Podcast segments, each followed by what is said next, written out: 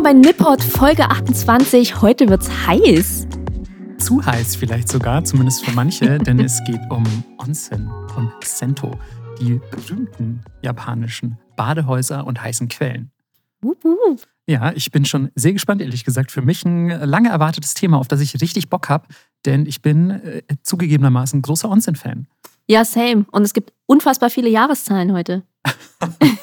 Also ich muss sagen, im Vergleich zu Yakuza, Geisha und so weiter, hält es sich sogar fast noch ein bisschen in Grenzen, aber es ist auf jeden Fall eine Folge mit Jahreszahlen. Also eine der guten Folgen. So viel können wir festhalten.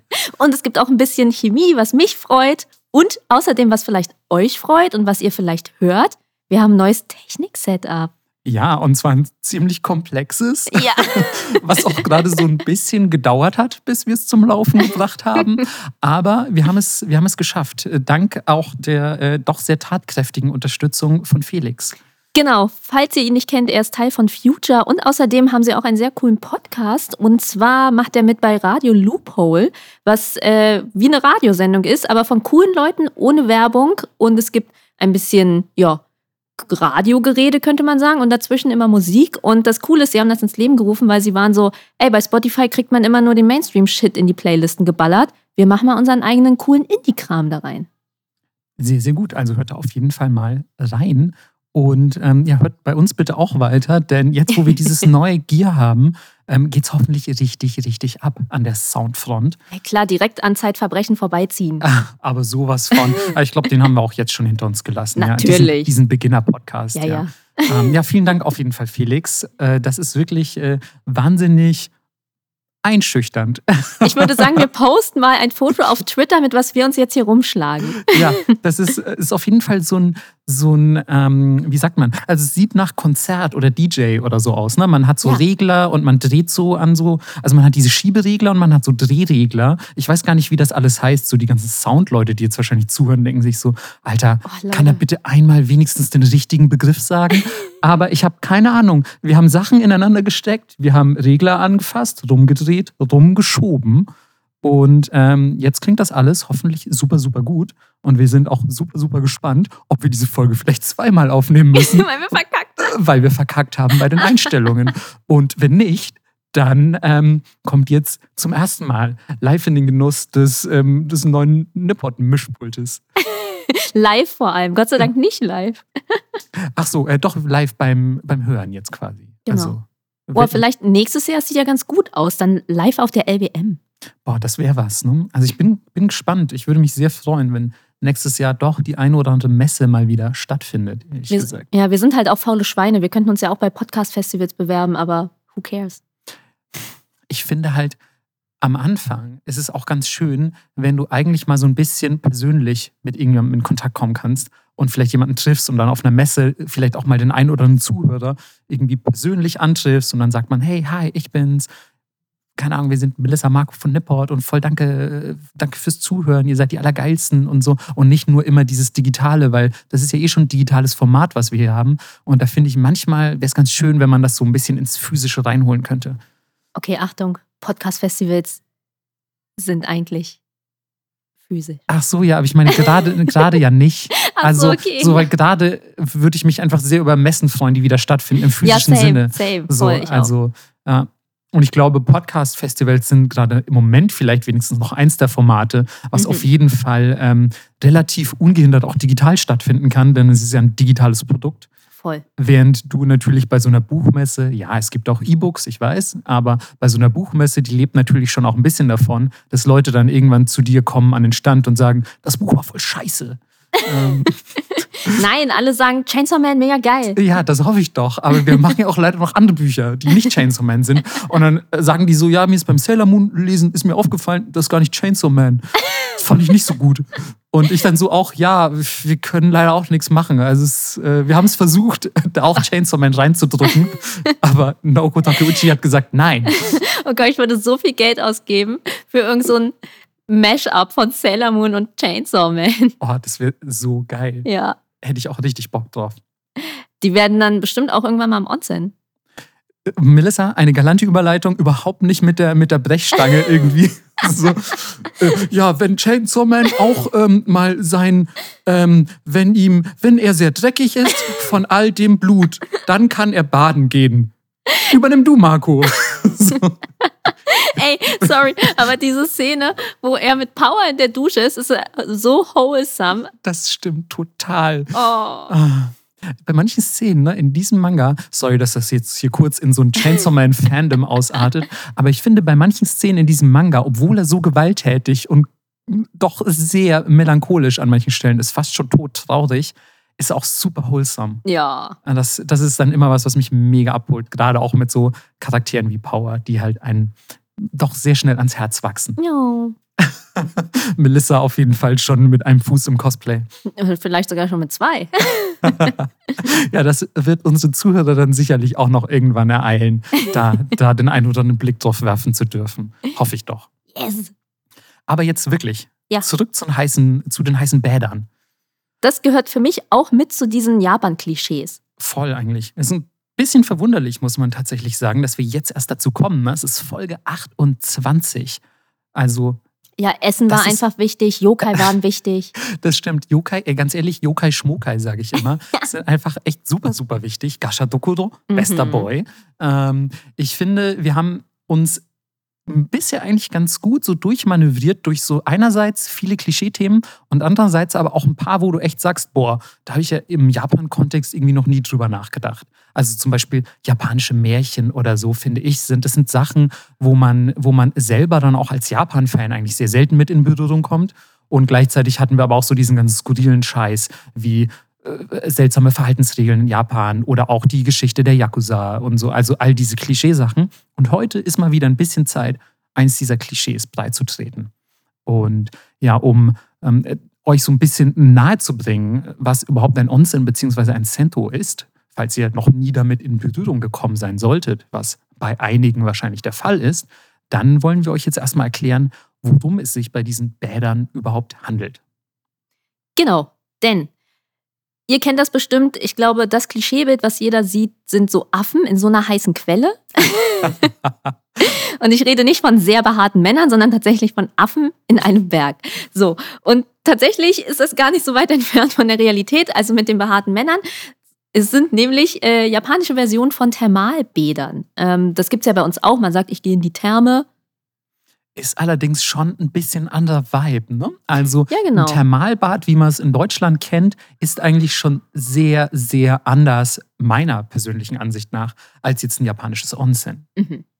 Du hast ja gerade auch in, in Deutschland, wenn du in ein Thermalbad gehst, ist das ja auch gleich immer so verbunden mit dieser ganzen Spa-Landschaft und Sauna. äh, Sauna und auch teilweise, wenn ich mich recht erinnere, ich war schon lange nicht mehr in einem Thermalbad, muss ich zugeben, aber wenn ich mich recht erinnere, ja auch irgendwie ganz normale Schwimmbäder und so daran angeschlossen.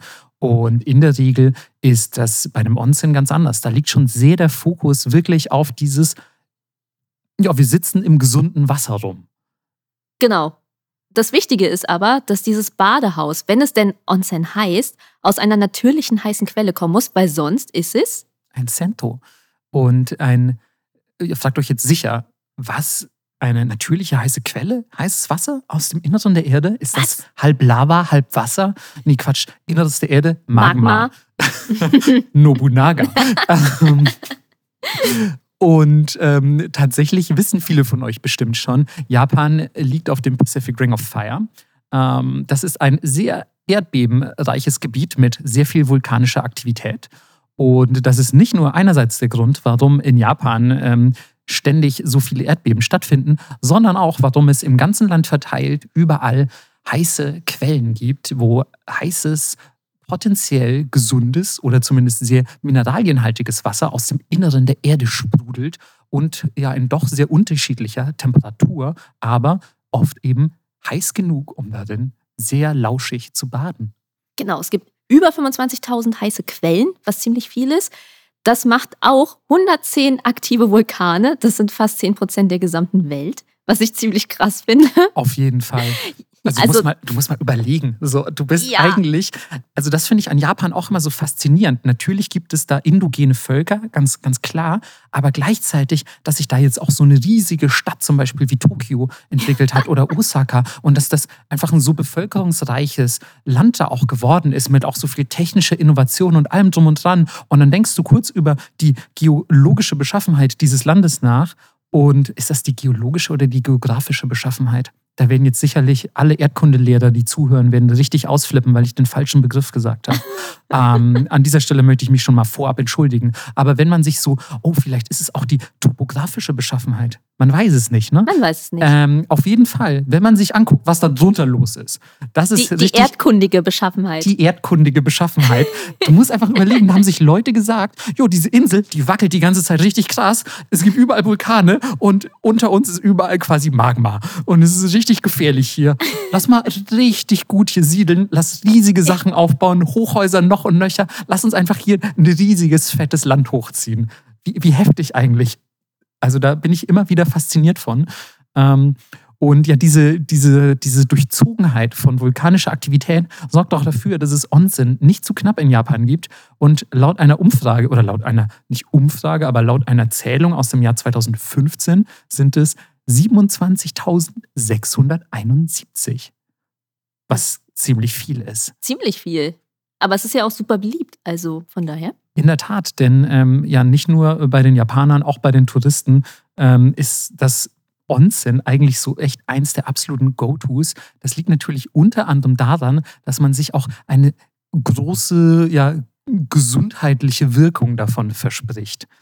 Die nun leider nicht wissenschaftlich bestätigt ist. Genau, also man kann äh, vielleicht an der Stelle schon mal vorab erwähnt, warst du schon mal in einem Onsen? Ja. Gut, ich auch. Und findest du, dass man danach gesünder rauskommt, als man reingegangen Voll. ist vom Feeling? Voll. Ich auch. Und die Frage ist, ist jetzt das nur ein Placebo-Effekt oder ist das tatsächlich das gute Onsen-Wasser? Ich glaube ehrlich gesagt, das ist einfach, weil du mal runterkommst und dich für einen Tag entspannst.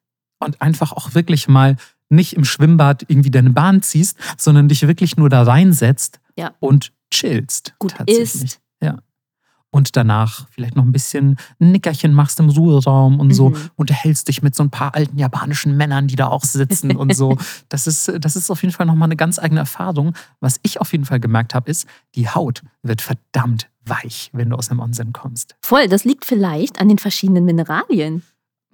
Melissa hat schon so ein, so ein Grinsen im Gesicht, weil sie weiß, dass sie jetzt gleich über äh, so chemische Zusammensetzung und so einen Quatsch reden darf.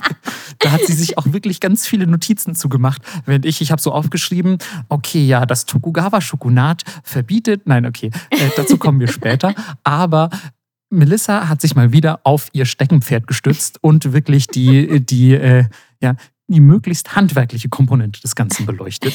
Mir ist bei diesen Notizen zum ersten Mal aufgefallen, wo unsere Stärken liegen. Weil du machst immer Geschichtskram und ich mache mehr so den, den ganzen physikalisch-chemischen chemischen Kram. Das stimmt oder auch generell so Handwerkskram, Ja, genau. weirden Kram. Also du kommst dann noch oft mit, oft mit so Sachen um die Ecke wie, ja, aber das gibt's auch in Hello Kitty. Und also Ja, das heute ist so, auch. Das, das ist auf jeden Fall so ein Melissa-Ding. So, ach ja, ich habe da noch was Weirdes in meiner Recherche gefunden. Und denkst du, ah ja, natürlich, wo auch immer Melissa solche Dinge recherchiert. Wahrscheinlich persönliche, private Geheimquellen. Ähm, und ja, ich ähm, bin dann halt jemand, der lieber eine Jahreszahl zu viel aufschreibt als eine zu wenig, ganz klar. Ähm, aber bevor wir zu Jahreszahlen kommen, wollen wir doch äh, lieber vielleicht erstmal auf ähm, deine sehr ähm, detaillierten Notizen eingehen. Ich verbitte mir diesen Tonfall dabei. Nee, das, ähm, dieser Tonfall ist ähm, durchzogen von Hochachtung und, und ähm, gegenseitigem Respekt, hoffe ich doch. Ich kann leider gerade mit nichts werfen, weil ich Angst habe, die Mikrofone zu treffen, die uns nicht wirklich gehören. Das ist übrigens auch schon eine der Neuerungen. Ne? Jetzt hat jeder sein eigenes Mikro. Ja, vorher haben wir beide in eins gesprochen und unsere Beine waren immer so voll eng und waren immer so, äh. Und Ja. Und was man ja auch nicht weiß, wir hassen uns mega krass. Und einfach so, es kann nicht genug Distanz geben. ja, und jetzt kann jeder so weit weg sitzen, wie er noch die Notizen lesen kann. Genau, die Kabel sind auch richtig lang. Potenziell könnte Melissa auch eigentlich so aus dem Garten aufnehmen. Unten bei den nervigen Basketball spielenden Kindern, die man jetzt vielleicht ein bisschen weniger hört. Ich habe vorhin tatsächlich mal in so eine Testaufnahme reingehört und die Basketball-Kids hatte ich gar nicht gehört. Also Geil. vielleicht kommt ihr heute in den Genuss einer sehr crispen, störungsfreien Aufnahme. Ich, ich würde es euch wünschen. Wie wir das abfeiern und alle sind so richtig, ich höre überhaupt keinen Unterschied. Ja, und auch so, keine Ahnung, man, normalerweise schlafe ich einfach bei Minute 10 schon. Ist mir ehrlich gesagt egal, in welcher Soundqualität ihr aufnehmt. Ich bekomme das eh nicht mit. Spätestens, wenn Marco anfängt, Jahreszahlen zu nennen, bin ich eh eingeschlafen. So, fuck it. Ähm, Melissa, erzähl uns was über die Zusammensetzung des Onsenwassers, bitte. Genau. Also, wie auch in Deutschland in diesen Thermalbädern gibt es verschiedene Mineralien. Und wir haben uns kurz überlegt, sind das Minerale oder Mineralien? Ich sage jetzt mal Mineralien, die ähm, Das heißt auch Mineralienwasser.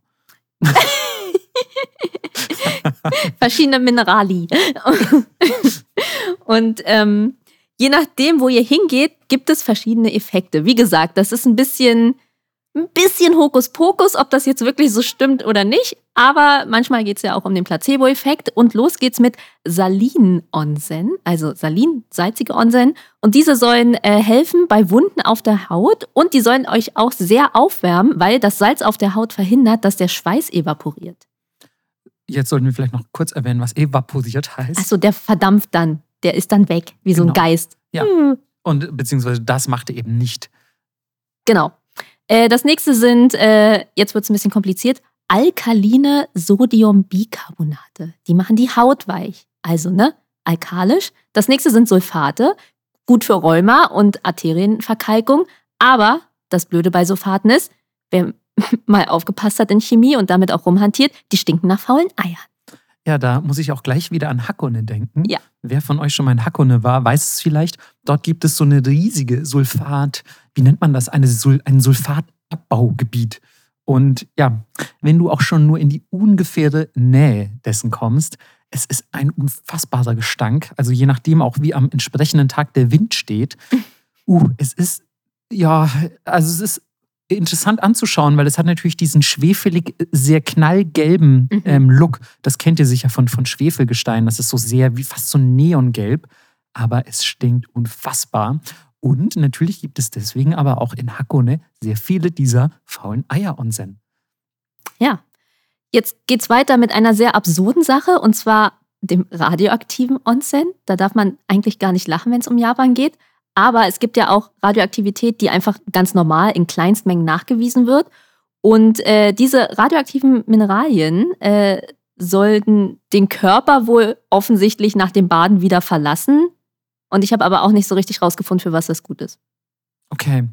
Also man muss ja dazu sagen, im Prinzip ist ja alles radioaktiv. Ja. Ähm, und wie schnell sowas wieder abgebaut wird, hängt ja auch einfach nur von der Dosis ab, die man irgendwie sich reinfährt. Mhm. Ähm, die Frage ist, die ich mir dann stellen würde, ist, was genau würde, würde das tun? Also was wäre so der Merit von einem radioaktiven Onsen, außer dass du halt plötzlich irgendwie Superkräfte bekommst und kannst, keine Ahnung, irgendwie so, so X-Men-mäßig irgendwie vielleicht Laser aus deinen Augen abfeuern oder so, nachdem du da gebadet hast. Das wäre ganz praktisch, finde Oder ich. du leuchtest.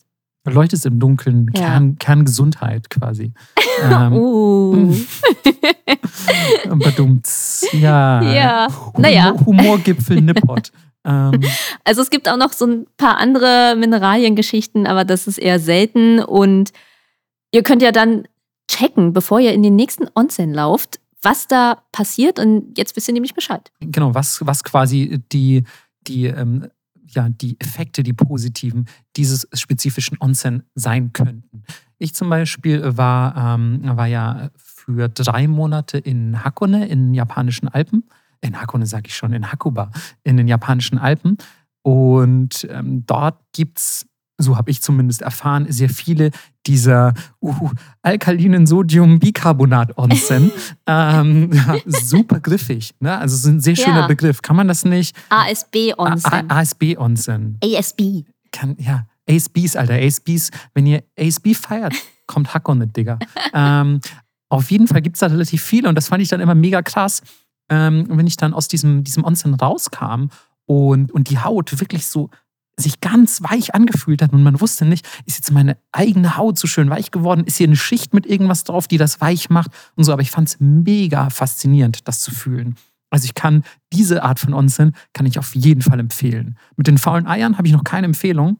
Äh, habe ich noch keine Erfahrung. Aber auf jeden Fall, weiche Haut, gönnt euch mal. Das ist, das ist richtig geil, fand ich. Super surft. Super surft, ja, ohne Scheiß. Alle Leute auch, ich bin dann so rausgelaufen auf den Parkplatz und so und alle Leute haben direkt schon von Weitem gesehen, wie weich meine Haut ist und haben einfach angefangen, sich zu entkleiden und an mir zu reiben. Das war Also, richtig krass. Ah, sumimasen.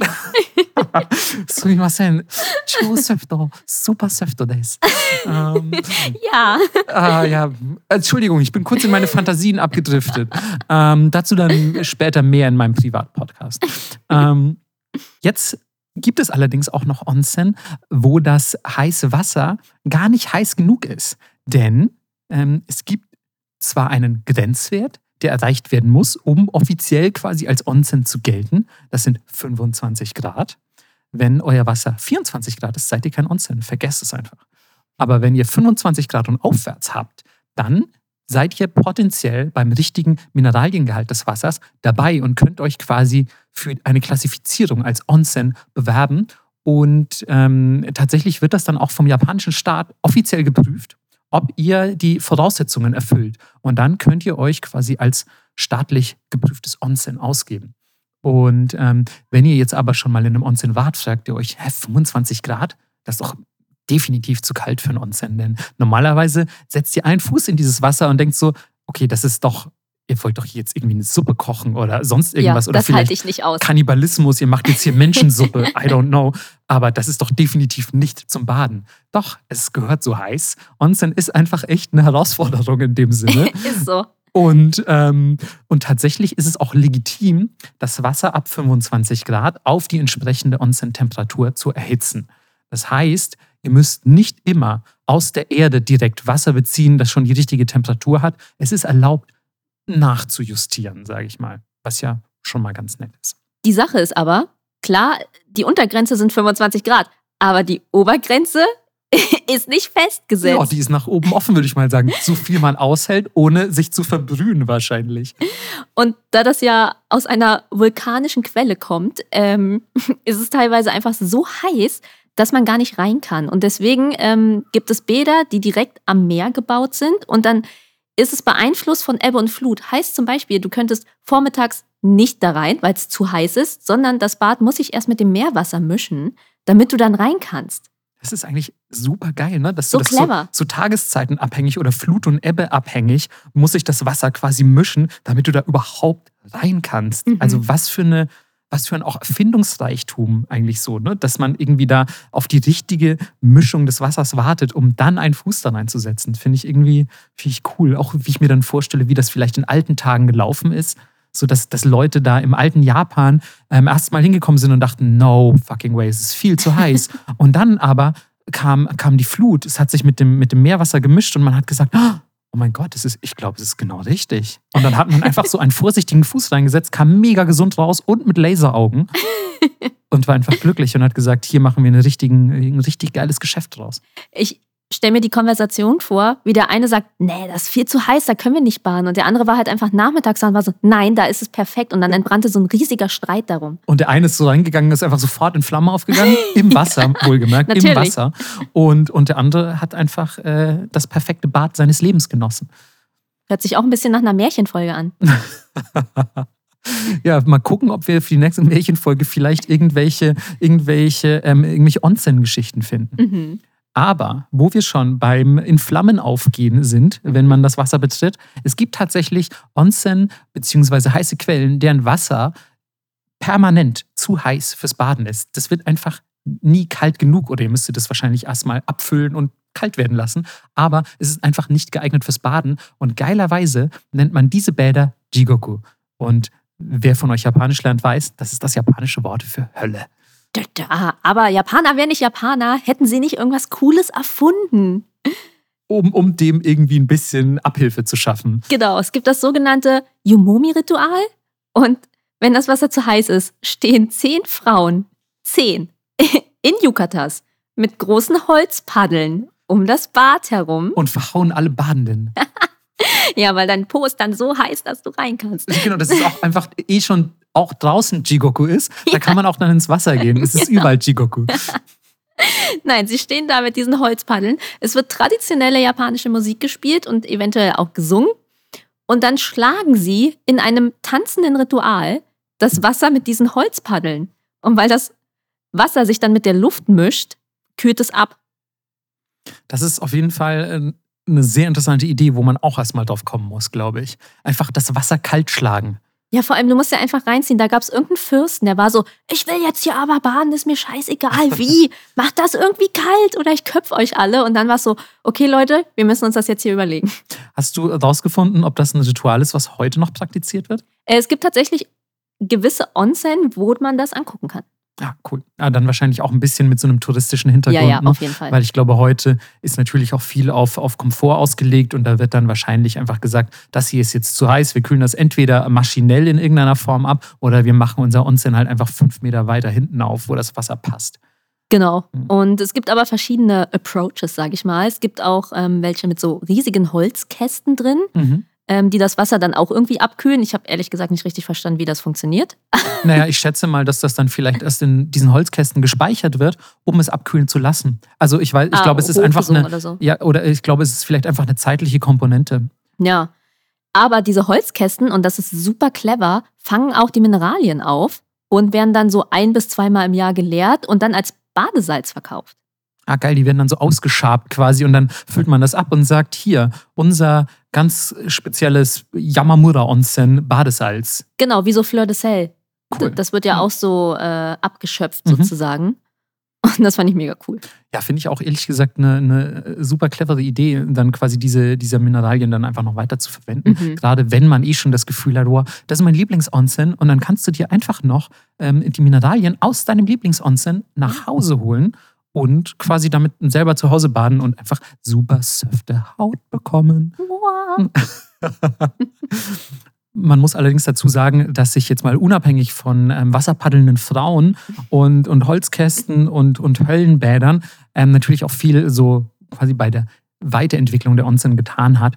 Und ähm, die sind mittlerweile deutlich äh, mehr quasi einem normalem Thermalbad, wie man das in Deutschland vielleicht auch kennt, nachempfunden. Es gibt zum Beispiel Innen- und Außenbecken. Im Onsen selbst gibt es, gibt es äh, speziell dedizierte Waschstationen, wo ihr erst hingeht, um euch, um euch quasi von dem Dreck, den ihr draußen quasi angesammelt habt, äh, zu befreien, bevor ihr in das Onsen selbst steigt. Und es ist alles äh, beispielsweise dann auch nochmal zusätzlich mit so einem mit so einer Spa-Komponente versehen. Oft gibt es eine Massagestation vor Ort. Ihr könnt noch nachher in eine Sauna oder ein Dampfbad gehen. Also es ist eher so ein bisschen quasi modernisiert worden, wobei es immer noch sehr, sehr viele Onsen gibt, gerade die traditionell bewussten Onsen, ähm, die sind hauptsächlich auf dieses wirklich dieses eine Bad in diesem mineralienhaltigen Wasser fokussiert. Da gibt es dann keine großartigen Zusatzangebote, sondern der Clou ist wirklich,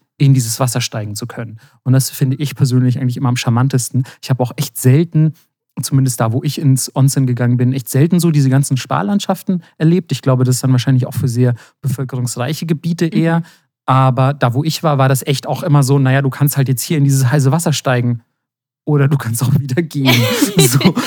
und, und das fand ich irgendwie charmant, weil das sind dann auch so ganz kleine Betriebe oft, so ganz kleine Häuser. Und dann kommst du da rein und es ist irgendwie so eine alte Batschan an der, an der Kasse und sagt so, ja, keine Ahnung, willkommen in unserem Onset. Und du sagst so, ja geil, hier für mich und meine Kumpels bitte drei Tickets und so. Und dann gehst du da rein und sitzt einfach mit deinen Kumpels in diesem heißen Wasser und das ist es. Mehr ist da nicht. Und dann führst du einfach ein gutes Gespräch und gehst einfach mit softer Haut und beruhigtem Geist, gehst du dann nach Hause. Das gefällt mir ehrlich gesagt sehr gut. Ähm, es gibt allerdings auch noch ähm, verschiedene Arten von, von Onsen. Es gibt nicht nur das klassische heiße Wasser. Genau, man kann zum Beispiel auch in ein Onsen und der ganze Boden ist komplett voll mit Schlamm und dann schmiert man sich mit diesem Schlamm ein und das sah super witzig aus, ehrlich gesagt. Also äh, das hat ja dann schon fast auch wieder ein bisschen so Spa-Charakter, ne? Ja, genau. Also du, ich war tatsächlich nie in so einer richtigen Spa-Landschaft, wie man das jetzt, glaube ich, aus, aus Film und Fernsehen kennt. Aber da kennt man ja doch auch das Klischee, zum Beispiel dieser Schlammmasken oder vielleicht sogar Schlammbäder und so, ne? Also es geht, glaube ich, vielleicht in eine ähnliche Richtung. Genau. Und das Zweite, was ich auch super witzig fand, die holen Sand von dem Strand, ähm, unter dem quasi so ein, so ein aktiver Magmastrom ist. Und dann wird der Sand erhitzt dadurch. Und die nehmen diesen heißen Sand und buddeln dich da drin ein. Das finde ich auch sehr, sehr gut. So ein Sandbad einfach. Ja, klingt, klingt, also mal unabhängig davon, dass Sand so in der Po-Ritze mega unangenehm ist.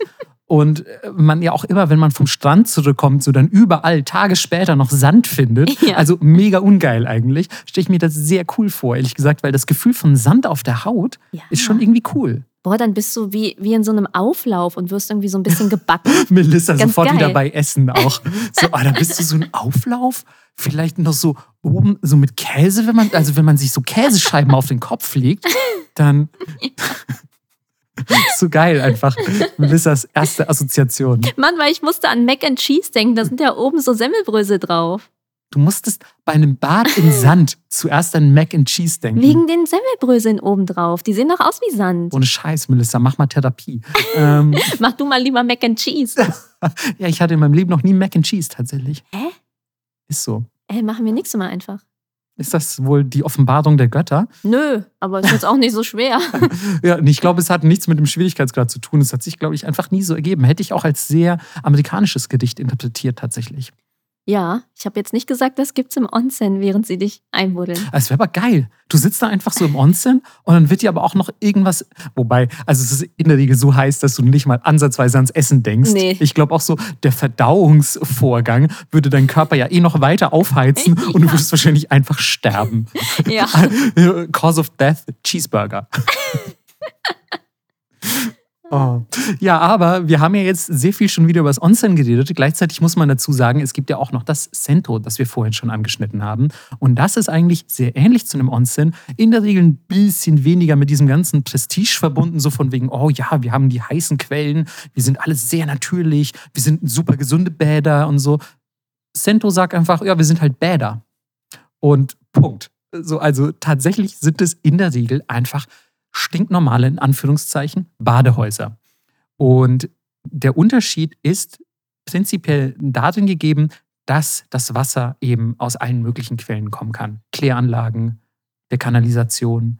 Nein, Quatsch. Aber es sind natürlich keine mineralienhaltigen Wasser aus, aus ähm, vulkanischen Aktivitäten oder sonst irgendwas. Und die sind auch deutlich weniger auf diesen ganzen, ja, doch sehr intensiven Erholungscharakter ausgelegt, sondern es ist wirklich hier kommst du hin, um dich vielleicht sauber zu machen, dich nochmal so ein bisschen hm, schon zu einem Entspannungsfaktor ganz klar in so ein heißes Bad zu setzen, aber das war es dann auch. Also es ist wirklich weniger Spa als, als so ein, so ein Onsen.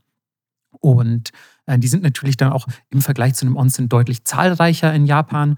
Gibt es zwar viel, viel weniger als früher, da kommen wir später noch dazu, wenn wir über die Geschichte der Sento reden, aber da es weniger krasse Voraussetzungen für ein Cento gibt als für ein Onsen, ist es natürlich auch viel leichter, ein Cento aufzumachen. Aber früher ging das ja gar nicht anders. Tatsächlich, denn früher hatte man ja in der Regel erstmal nicht überall in jedem privaten Eigenheim ein Bad.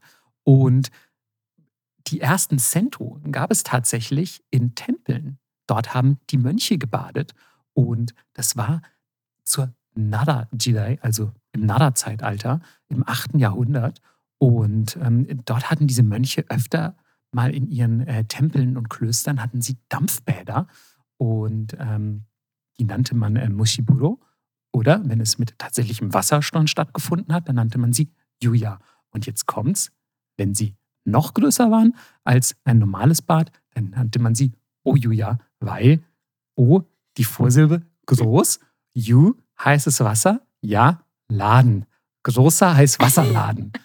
Also was für eine tolle Vokabel für ein heißes Bad ähm, in einem Kloster. Und ja, ursprünglich hatten dort allerdings nur die Priester Zutritt. Das war also eine reine, reine Tempelangelegenheit. Also nur die Mönche, die dort in diesem, in diesem Tempel ähm, aktiv waren, durften baden. Vereinzelt hat man allerdings auch den Kranken oder anderen Bedürftigen äh, den Zutritt gewährt, weil die natürlich noch mehr darauf angewiesen waren, vielleicht beispielsweise ähm, Zugang zu Hygiene zu bekommen oder auch, ähm, weil sie natürlich noch, also weil es bei ihnen noch unwahrscheinlicher war, dass sie einfach ein Eigenheim hatten oder vielleicht irgendwo äh, sich waschen konnten, außer einem Fluss oder so.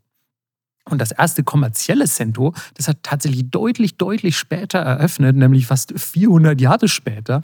Und zwar in der Kamakura-Jidai, also der, der Kamakura-Ära, im Jahr 1266. Also nochmal ganz schön lange Zeit, in der nur Mönche in Japan gebadet haben, muss man sagen. Und ähm, da war es dann übrigens auch so, dass Kranke und Arme regelmäßig Zugang zu diesen, zu diesen Etablissements bekommen haben. Und ähm, dort wurde quasi so ein bisschen die erste, ja, die erste Badehauskultur, wie wir sie heute kennen, in Japan etabliert. Denn ist übrigens aufgefallen, es sind tatsächlich schon im weitesten Sinne zwei Jahreszahlen gefallen. Also du hattest vielleicht sogar recht. Ähm, und äh, zwar ähm, hat sich dort zum Beispiel die ganze Kultur des Umkleideraums im, im Sento etabliert. Denn wer von euch schon mal in einem Sento oder Onsen war, der weiß, dort gibt es Umkleideräume, wo ihr erstmal reinkommt und ähm, euch eurer Klamotten entledigt. Und dann geht ihr, wie man das ja eigentlich auch ein bisschen aus der aus der deutschen Badekultur kennt, äh, geht ihr quasi in den Badebereich. Und ähm, das hat dort zum ersten Mal stattgefunden. Und dort hat man außerdem neben den Klamotten, die man abgelegt hat, hat man Wasser bekommen, um sich zu waschen. Denn ihr könnt euch es sicher schon denken, aber 1266 gab es natürlich kein fließendes Wasser. Was?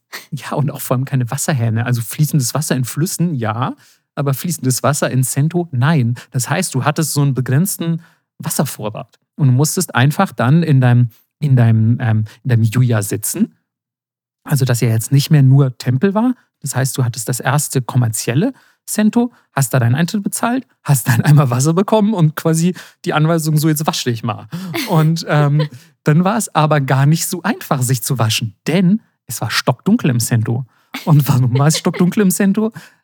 Erstmal hat man auch viel auf äh, den, den quasi den, ein, eine Art Dampfraum gesetzt. Also viel, viel war quasi erstmal nur ein, ein heißer Raum ohne Licht mit heißem Wasserdampf und du hast einen Eimer Wasser. So, das ist, das ist die ganze Geschichte dieses, dieses Badehauses. Und um natürlich so einen Dampfraum zu kreieren, ohne irgendwie moderne Mittel, muss man halt dafür sorgen, dass dieser Raum möglichst dicht ist. Also gab es winzig kleine Eingänge, die so maximal 80 Zentimeter hoch waren, wo die Leute durchgekrabbelt sind mit ihrem Eimer Wasser, so die Hälfte wahrscheinlich verschüttet, wenn die da durchkrabbeln.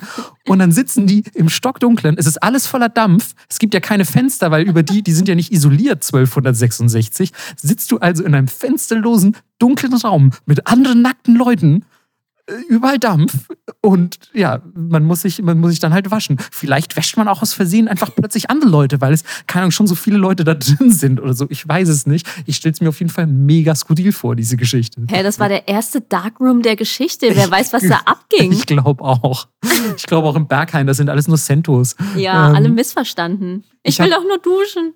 Ich habe tatsächlich auch gelesen, dass man sich damals aufgrund dieser schwierigen Umstände hauptsächlich durch so, durch so Fake-Husten und Räuspern verständigen musste. Also quasi, um zu sagen, so, äh, ich bin, äh, hier ist eine Person, Vorsicht.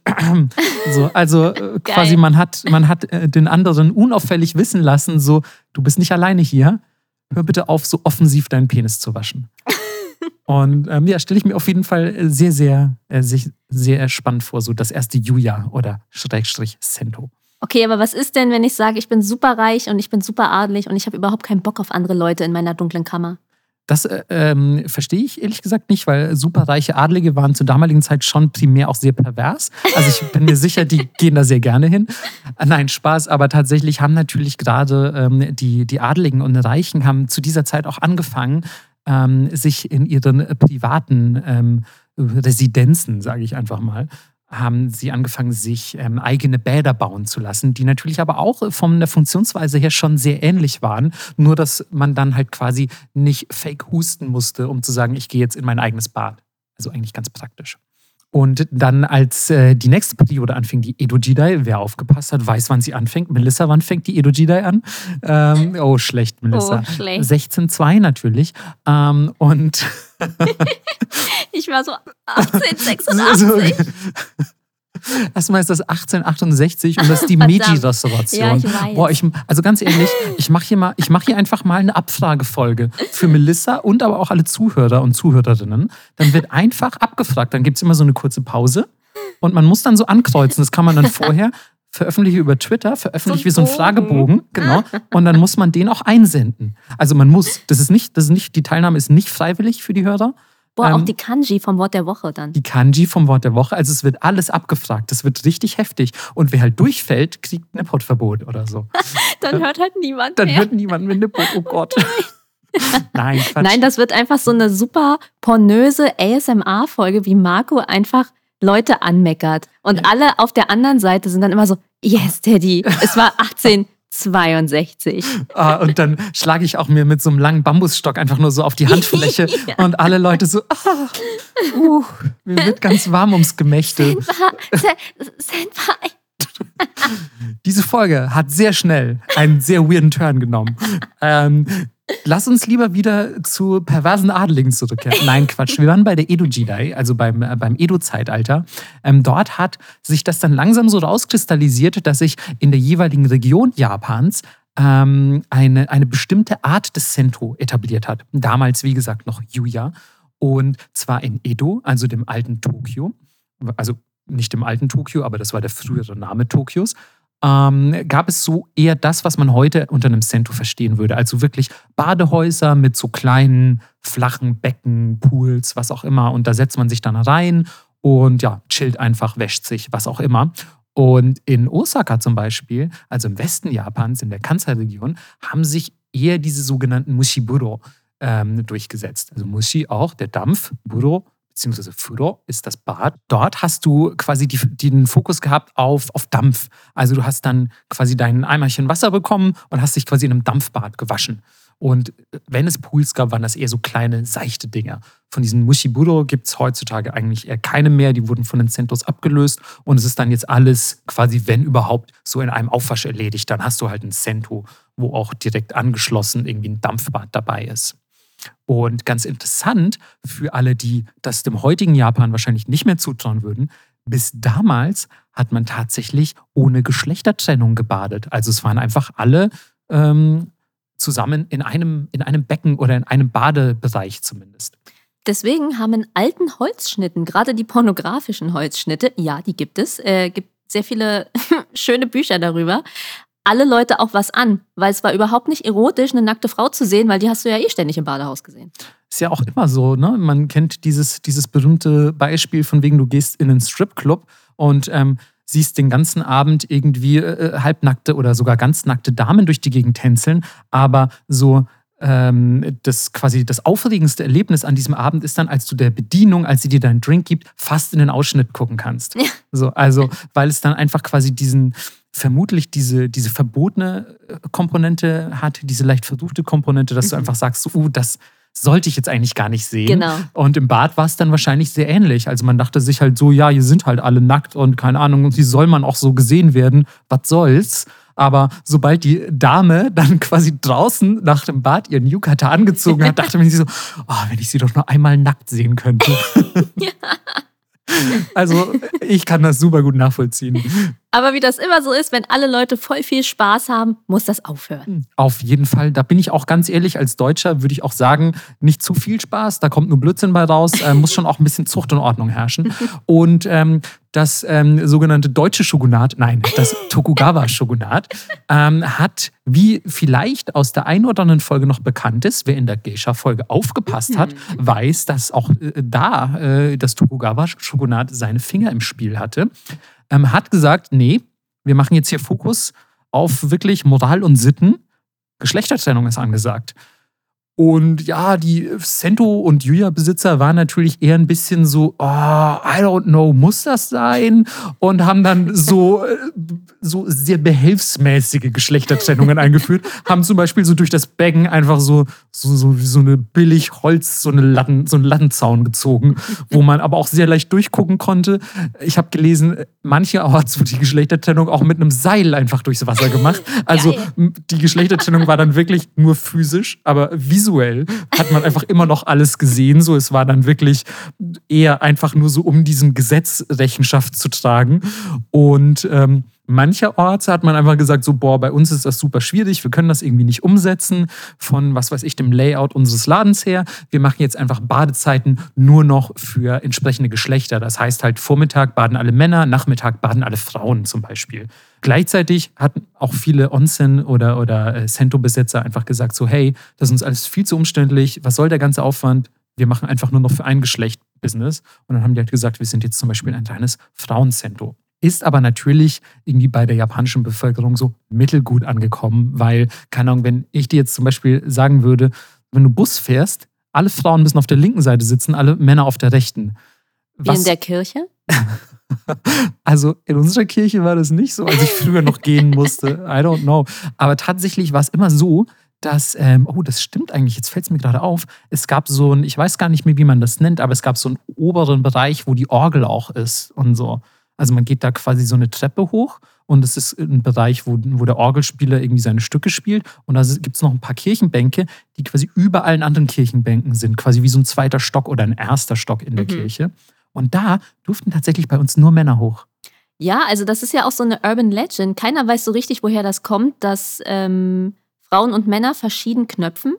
Mhm. Und eine Legende besagt, dass die Knopfleiste gedreht wurde, damit die Männer in der Kirche den Frauen nicht in die Bluse linsen konnten. Boah. Und deswegen wurde die Knopfleiste quasi auf die andere Seite gelegt.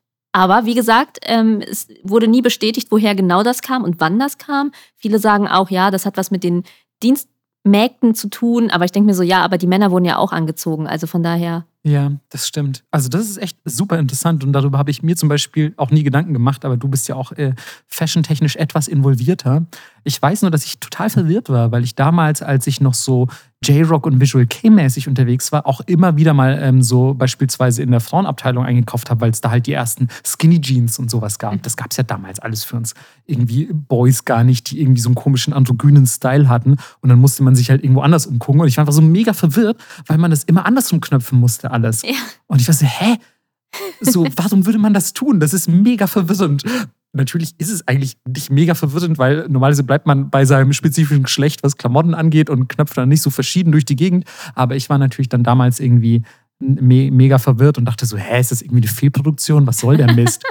und naja, dann hat mich aber natürlich dann auch irgendwann eine Freundin aufgeklärt und meinte so, nee, das, das ist der Shit, mit dem wir seit äh, Ewigkeiten leben müssen. ähm, zurück zu ähm, geschlechtergetrennten Bädern.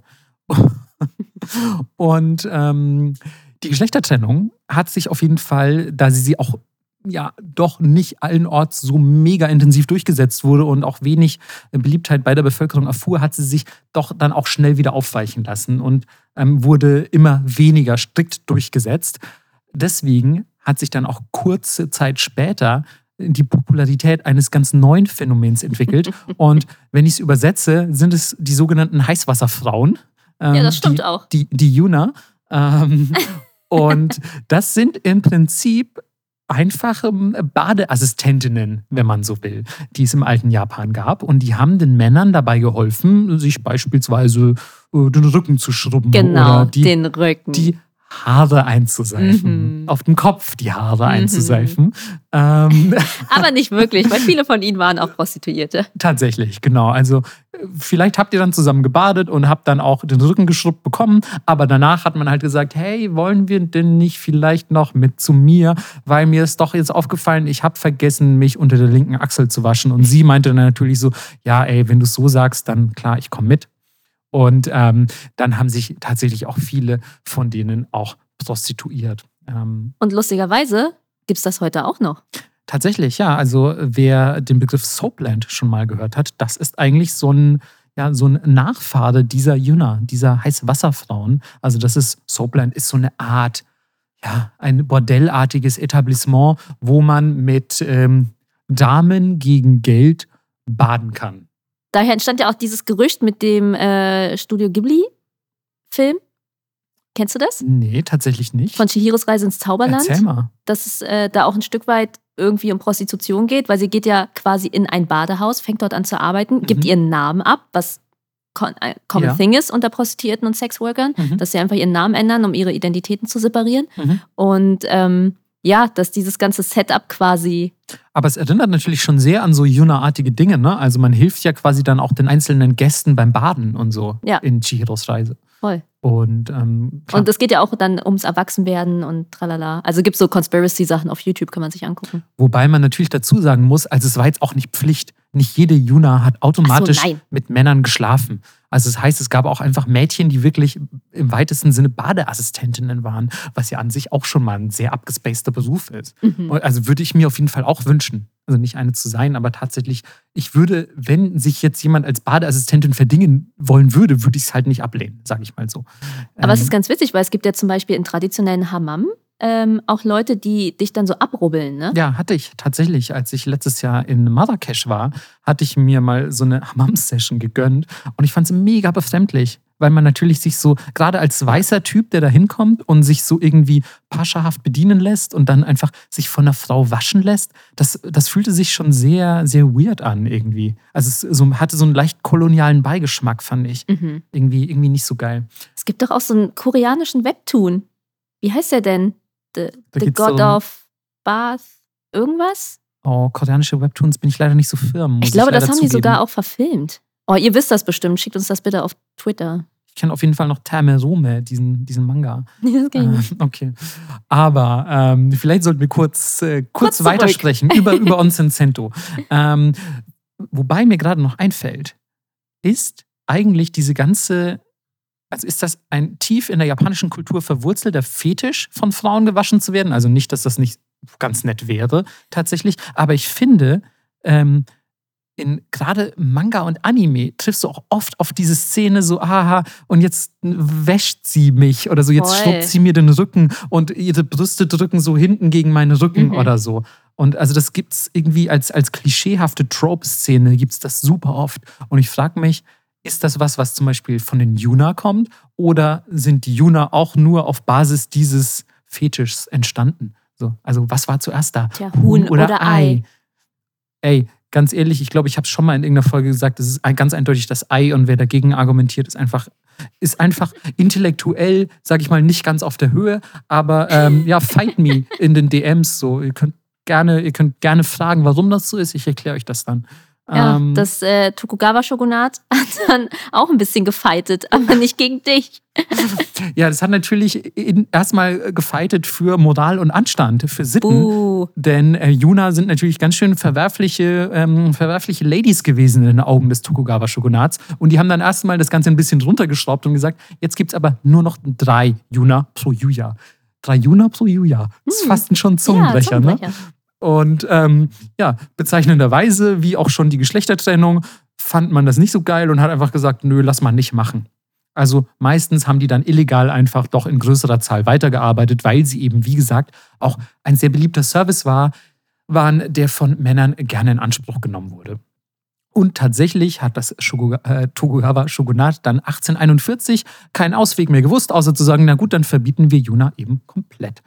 Und wir führen auch einfach mal wieder Geschlechtertrennung ein, wenn ihr es gar nicht lernt. Und wir werden jetzt richtig hart durchgreifen. Lame. Super lame. Also weiß ich nicht, ne, wenn man überlegt, wie, wie Japan sich so auch so auf, auf sexueller Ebene entwickelt hat. Ne, wir mhm. wir haben es schon tausendmal angekündigt, wir werden noch eine Folge auf jeden Fall zu Sex, Sexualität, Prostitution, all das in Japan machen. Aber auch an dieser Stelle wieder faszinierend, dass dann eigentlich am Anfang mal alles sehr liberal war ja. und dann aber so spätestens zum Tokugawa-Shogunat irgendwie ein bisschen unterdrückt wurde. Dann kommen wir natürlich zu unserer Lieblingszeit, der Meiji Jidai. Melissa, wann hat die nochmal angefangen? Ich weiß gar nicht mehr. Äh, kannst du es vielleicht nochmal, kannst du es mir nochmal sagen? Vergessen. Oh, Melissa. Oh Gott, was war es? 1886. Das hast du gerade schon mal gesagt. Es ist 1865. 18, es ist 1868. Ah, Melissa, Melissa, Melissa. Wo? Zahlendreher. Ja, ja, Zahlendreher. Ah, ich weiß nicht, ob das als Ausrede zählt. Es war. Äh, ich weiß nicht, ich glaube, wir müssen noch mal, wir machen einfach mal eine Jahreszahlenfolge, wo es quasi einfach nur eine Stunde lang Jahreszahlen gibt und du musst die dann halt aber auch alle merken bis zur nächsten Woche. Dann machen wir danach aber dann eine Essensfolge. Nein. Ähm, naja, jedenfalls ähm, gab es zur Meiji-Zeit gab es dann so ein bisschen Update dieser Badehauskultur. Denn man war jetzt ähm, eher von diesem, von diesem Dampf, diesem Mushi, Mushiburo, von dem ich vorhin erzählt habe, war man tatsächlich primär auf dieses Heißwasser umgestiegen. Und das ist jetzt wirklich so ein bisschen der Kickoff für die Centos, die wir heute kennen. Da hat man nämlich dann einfach angefangen, erstmal normale Eingänge zu bauen. Du musstest jetzt nicht mehr durch so ein 80 Zentimeter Loch krabbeln, Was? sondern du bist einfach so durch diese klassische äh, Schiebetür bist du eingetreten. Du hattest, halte ich fest, Fenster. Das heißt, What? es war hell. Du konntest im hellen baden, mega abgespaced. Und ähm, es gab zum Beispiel Wannen, die teils so ein bisschen in die Erde eingelassen waren, damit du auch nicht mehr da so mega krass reinkraxeln musstest, sondern du konntest quasi ja ganz leicht von, von Bodenhöhe aus einsteigen. Also es war ein deutlicher, deutliches, deutliches Update zu den, zu den, ähm, zu den Centos von damals. Und ich würde mal sagen, ein, ein, weiterer, ähm, ein weiterer Grund, warum, warum dann alle Centos doch dann so auf einen Schlag fast ein bisschen modernisiert wurden, zumindest in der Kanto-Region, war traurigerweise dass das Kanto-Erdbeben 1923, das verheerende, das natürlich äh, sehr, sehr große Teile Tokios zerstört hat und mit diesen Teilen natürlich auch die dort liegenden Badehäuser. Und was musste man natürlich machen? Alle Badehäuser neu aufbauen. Und bis dato waren die natürlich sehr viel aus Holz gefertigt. Also die waren alle relativ oldschool. Aber 1923, ganz klar, da hat man natürlich irgendwie schon ein bisschen andere technische Mittel und hat dann angefangen, die Dinger plötzlich zu fließen. Und so sehen die auch heute noch sehr oft aus. Also du mhm. hast sehr oft heute noch diesen Look, den die eigentlich Anfang des 20. Jahrhunderts bekommen haben. Diesen, diesen oldschooligen, überall Fliesen und ja, doch ein bisschen pragmatischen Look. Ich finde das aber mega geil. Es gibt auch richtig schöne Fotostrecken darüber, wie die aussehen, weil die dann ganz oft auch so kitschige Landschaften mhm, genau. an den Wänden gemalt haben und teilweise Spiegel. Und ich finde ah, das. Ich mag das total gerne. Ja, ich finde das auch cool. Du hast auch diese ganzen, und das, das ist übrigens auch ein echt wichtiges Update, das hätte ich fast vergessen zu erwähnen. Aber zu dieser Zeit bekamen natürlich auch ein Großteil der Cento endlich Wasserhähne. Also endlich gab es die entsprechende Technologie und das, was ein Badehaus ja eigentlich mitunter am dringendsten braucht, Wasser, ähm, konnte endlich quasi, wenn man so will, in, in unendlicher Menge zur Verfügung gestellt werden. Nämlich du hast einfach einen Wasserhahn aufgedreht. Also das war natürlich ein massiver Fortschritt für die Cento-Kultur. Und lustigerweise habe ich gelesen, in sehr vielen Cento gibt es heute noch diese Wasserhähne, die nach 1923 dann eingebaut wurden. Also die wurden anscheinend nicht wirklich modernisiert, aber es gibt die auf jeden Fall noch in entsprechenden, in entsprechenden ähm, Etablissements. Wenn sie Glück hatten und nicht im Zweiten Weltkrieg weggebombt wurden. Richtig, denn da haben natürlich auch wieder etliche, etliche Centos, ähm, ja, wie sagt man, ihr Leben lassen müssen, wurden zerstört. Gleichzeitig aber natürlich auch sehr viele private Heime. Deswegen, was wurde nach dem Krieg super schnell wieder aufgebaut? Centos, sogar so mega behelfsmäßige, teilweise mit so Planen abgedeckt, draußen auch, also quasi so Open-Air-Centos und so. Man musste halt einfach irgendwo baden können, weil Körperhygiene und so wichtig und ähm, hatte aber zu Hause entweder sowieso kein Bad, also ich meine zur damaligen Zeit keine Selbstverständlichkeit, ein Bad zu Hause zu haben, absolut nicht. Und du hattest natürlich im Krieg vielleicht auch einfach dein Zuhause mit einem Bad verloren, also ab in Cento. Lustigerweise war das in Europa ähnlich, weil manche Leute kennen die Stories vielleicht sogar noch von ihren Eltern. Gab es gar keine Toiletten in der Wohnung, sondern es gab so Hausflurtoiletten und dann hat sich das ganze Stockwerk quasi eine Toilette geteilt und du musstest dann einfach raus. Und deswegen gibt es teilweise, zumindest in Berlin ist das so, ich weiß nicht, wie das in anderen Bundesländern ist, hier so richtig seltsame Altbauwohnungen. Zum Beispiel kenne ich jemanden, der hat so eine winzige Nische, da ist sein, seine Toilette drin, so eine Abstellkammer und die Dusche ist in der Küche. Das ist echt abgefahren. Ja. Habe ich noch nie von gehört, tatsächlich. Oder ich habe es auch noch nie gesehen, aber ich bin ja auch kein Berliner. Ähm, ist auf jeden Fall bei diesen, bei diesen Altbauten, also wir befinden uns hier gerade auch in einem Altbau, ähm, ist es auf jeden Fall sehr erkennbar, dass, ähm, dass das Layout der, der entsprechenden Wohnungen oder des, des Hauses insgesamt ja. Äh, ja, nachbearbeitet wurde, sage ich mal. also dass das früher alles ganz, ganz anders funktioniert hat. Ich weiß auch gar nicht, wie kommt das eigentlich zustande? Ist dir das bekannt, dass zum Beispiel in Berliner Altbauten hat man sehr oft diese, diese Schlauchbäder, also Schlauchbadezimmer, die sind immer länglich. Ähm, so, so sehr ähm, lang teilweise sogar. Also meistens war, wenn das so eine richtig geile Wohnung ist, war das ganze Stockwerk eine Wohnung, so mhm. zehn Zimmer mäßig. Mhm. Und dann, deswegen hast du auch mehrere Eingänge manchmal, wenn die nicht geteilt wurden, mhm. so in so riesen WGs.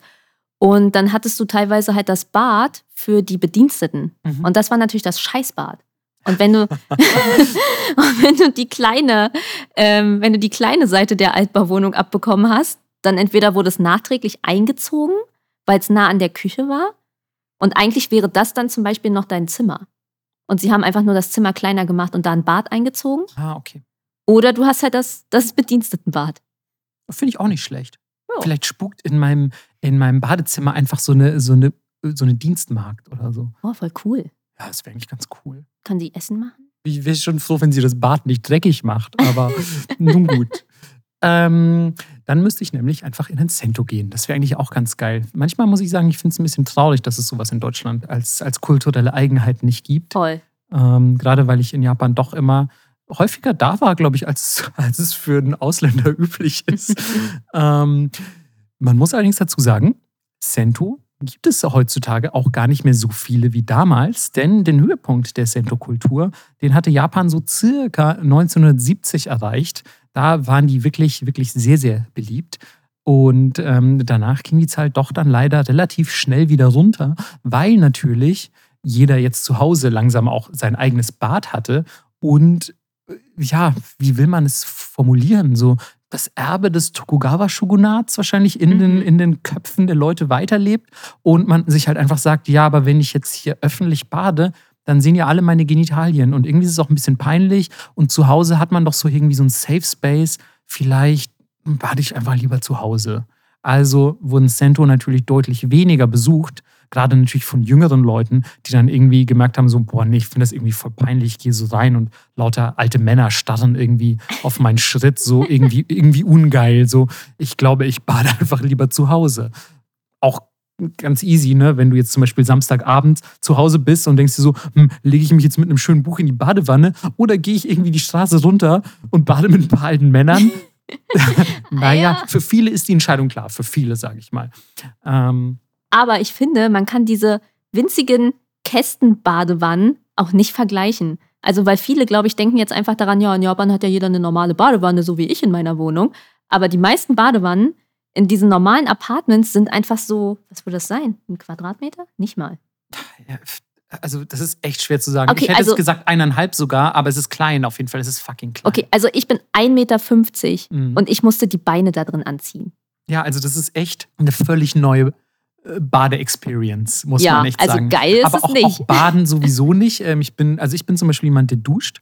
Also primär, ich weiß gar nicht, wann ich das letzte Mal gebadet habe. Ich habe zwar eine Badewanne, aber ich dusche einfach immer. Oh Gott, alle schlagen gerade die Hände über den Kopf zusammen. Ich habe Freunde, die kommen nur zu mir nach Hause, ja. um zu baden. Die sind so, darf ich deine Badewanne benutzen? Ich so, klar darfst du hier baden.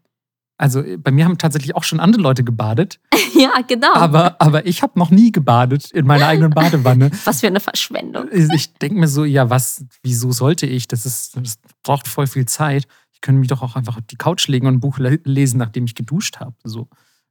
Ich weiß nicht. Siehst, es gibt einfach völliges Unverständnis in meinem Gesicht. Ich will dann auch noch so eine 6 Euro Lasch-Badebombe da reinwerfen und gucken, wie es wie es explodiert und Glitzer rauskommt und Knister, Knisterbrause und. Aber in all der Zeit könnte ich doch schon auf der Couch liegen. das ist so seltsam. ähm, naja, ähm, Tatsache ist auf jeden Fall in Japan Badezimmer sehr klein und wenn es eine Wanne gibt, oft gibt es ja auch gar keine Wanne. Ja. Das Geile ist nämlich, japanische Badezimmer sind die Wanne manchmal auch. Das stimmt. Also du hast nicht einfach wie bei uns eine Wanne und dann muss alles so im abgetrennten Bereich dieser Wanne stattfinden und dann ist auch so ein Duschvorhang, der irgendwie die Wanne davon abtrennt, dass man ja nicht außerhalb der Wanne mit dem Wasser kleckert, sondern nein, dieses ganze Zimmer ist einfach von, von oben bis unten Plastik quasi und du kannst das einfach aus äh, ausnutzen bis zum geht nicht mehr und dich irgendwie komplett komplett ausleben einfach. Also du, du kannst irgendwie planschen wie verrückt, aber ähm, also es ist trotzdem sehr klein, aber ich glaube auch genau aus diesem Grund sagt man halt einfach so, hey, wir können jetzt nicht hier sagen, du musst alles auf diesem einen Quadratmeter an Wasser irgendwie halten, sondern man sagt halt, das ganze Zimmer darf nass werden. Also das wird, die Toilette wird nass, das Waschbecken wird nass, mhm. der Spiegel wird nass, der Boden wird komplett nass. Also das ganze Badezimmer steht quasi unter Wasser.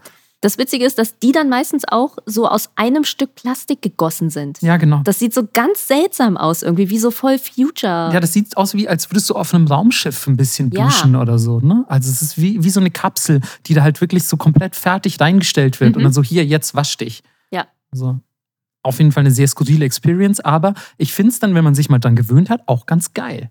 Also, ja. dass man alles nass machen darf. Ne? Das ist irgendwie schon auch ganz, ganz spaßig. Ähm, ja, deswegen gilt auch jetzt heute, muss man ja dazu sagen, so das, das klassische Sento, das Onsen weniger, weil das noch so ein bisschen diesen Spa-Charakter hat. Aber das Sento ist eigentlich heute so wirklich ein Relikt eigentlich von so einem vergangenen Japan, muss man ja ein bisschen sagen. Das ist für ältere Leute irgendwie, glaube ich, noch ein wichtiger Bestandteil irgendwie des sozialen Lebens, weil man sich da ja auch tatsächlich trifft. Und ich mhm. habe gelesen, im Onsen und Sento finden Gespräche statt, die es außerhalb dieser Bäder nicht geben würde. Also ich glaube, da kommen dann einfach auch natürlich Männer verschiedener gesellschaftlicher Schichten beispielsweise zusammen, die sonst irgendwie sich krass ignorieren würden, weil der eine ist Anwalt und der andere ist Samurai. Und äh, würden Aber das war damals tatsächlich auch so, weil die Samurai mussten ja vorne ihre Waffen abgeben. Man dürfte nicht mit Waffen ins Badehaus. Und dann hast du da gesessen. Genau, neben einem Bauern vielleicht. Nackt sind alle gleich. Ne?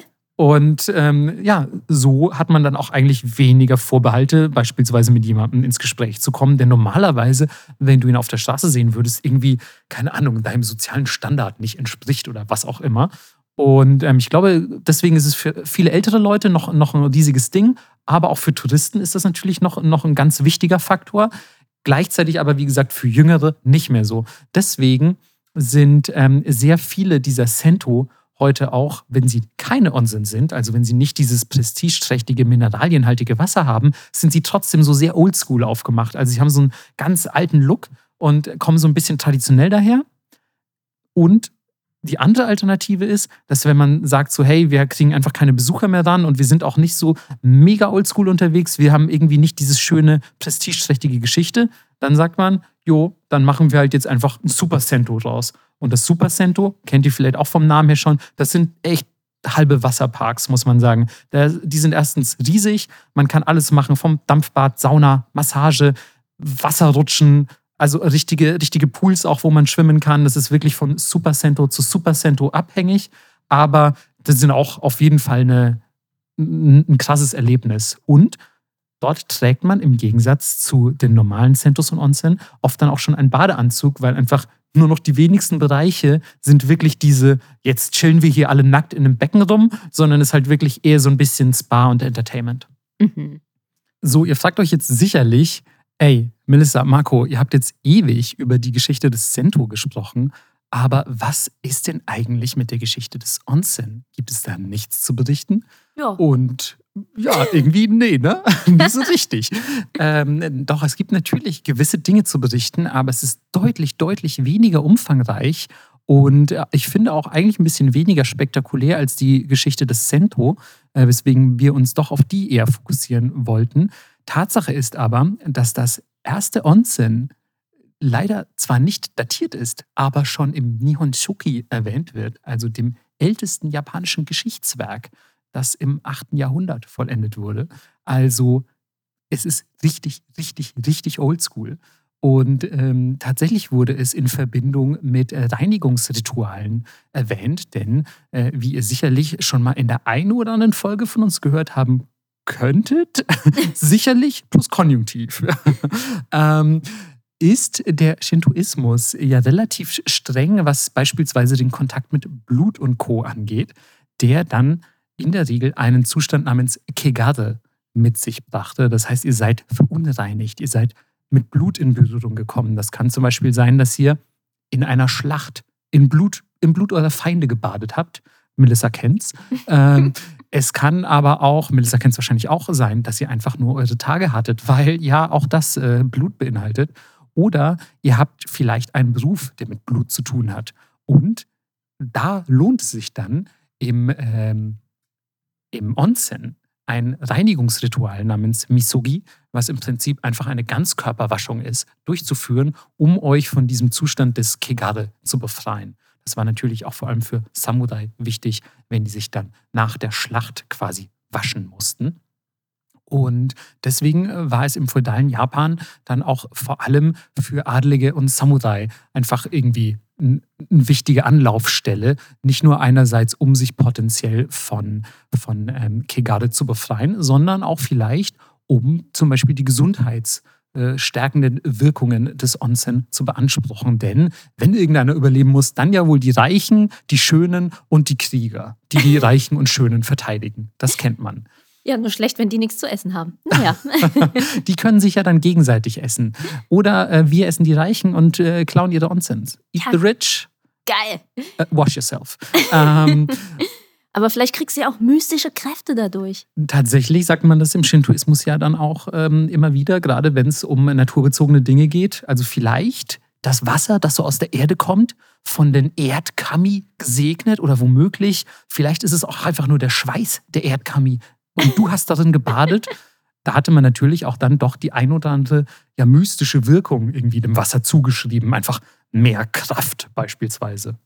Und dann wird man einfach so ein, ähm, wie so ein, quasi so ein Erdsamurai. Und zum Beispiel der, der Samurai, der beispielsweise im, im Wald irgendwie mit den Kodama meditiert hat, der wird mhm. irgendwie zu so, so Leaf Samurai. Der wird quasi der Baum- und Wald-Samurai. Und der hat dann quasi, der ist so schnell wie der Wind, das ist so der Waldläufer. Und der, der Typ, der im, im, mit, den, mit den Erdgeistern gebadet hat, das ist so ein Typ, der ist dann so mega mächtig. Sorry, ich denke gerade sehr in Anime-Tropes, aber der ist dann so, der hat auch so leichte Steinhaut und ist halt mega kräftig. Also er hat so quasi so ein Kreuz wie, wie zwei Männer, die nebeneinander stehen und so. Boah, und er kann seine Klinge so krass erhitzen. Ja, natürlich, der kann die Klinge erhitzen und so mit ja. der Kraft von Chigoku. Ja. Es ist einfach der Chigoku Samurai. Alter, oh. mega gut. Ja, ganz ehrlich, die Story schreibt sich doch von selbst. Ja, also, also wenn jemand zuhört, sind. bitteschön. Ja. Schickt uns einen Manga vorbei, wenn es dann fertig ist. ist so geil, oder? Also finde ich, find ich eigentlich find ich gar nicht so schlecht. Den können wir dann im Onsen lesen. Nee, das wenn wir nicht tun, also beziehungsweise könnten wir tun, aber nur wenn wir richtig verwegene, verwegene äh, Onsen-Gänger sind. Sind wir aber natürlich nicht, denn wir möchten uns an die vielen, vielen Regeln halten, die es in einem Onsen äh, zu beachten gilt. Auch für ausländische Touristen. Vorsicht. Mhm. Auch heute ist es noch so, dass es in der Regel eine Geschlechtertrennung gibt. Ja, sehr, sehr irgendwie zur, zum, zum Missfallen von Melissa, die das mehrfach schon bemängelt hat. Ähm, die will einfach die nackten Erd-Samurai sehen. Das kann ich aber auch ehrlich gesagt verstehen. Ich bin immer ganz neidisch, wenn ich als, wenn ich als Gaijin da reinkomme und denke so, oh damn, alle cool mit ihren Feuerschwertern. Damn. Ähm, Leider nicht. nee, ehrlich gesagt sind da meist irgendwie nur alte Japaner, die gucken, ob das, äh, ob das äh, quasi stimmt, was man so gerüchteküchenmäßig über die Penisgrößen verschiedener Nationen sagt. Die checken das immer sehr genau aus, leider. Mal abgesehen davon wirst du eh in die meisten Onsen gar nicht reingelassen. Tatsächlich werde ich jetzt mittlerweile nicht mehr so einfach reinkommen, denn viele von euch wissen vielleicht schon, dass ich ähm, mehr als nur ein Tattoo habe. Und das ist doch in Japan nicht allzu gerne gesehen, wenn ihr in ein Badehaus oder Onsen gehen möchtet.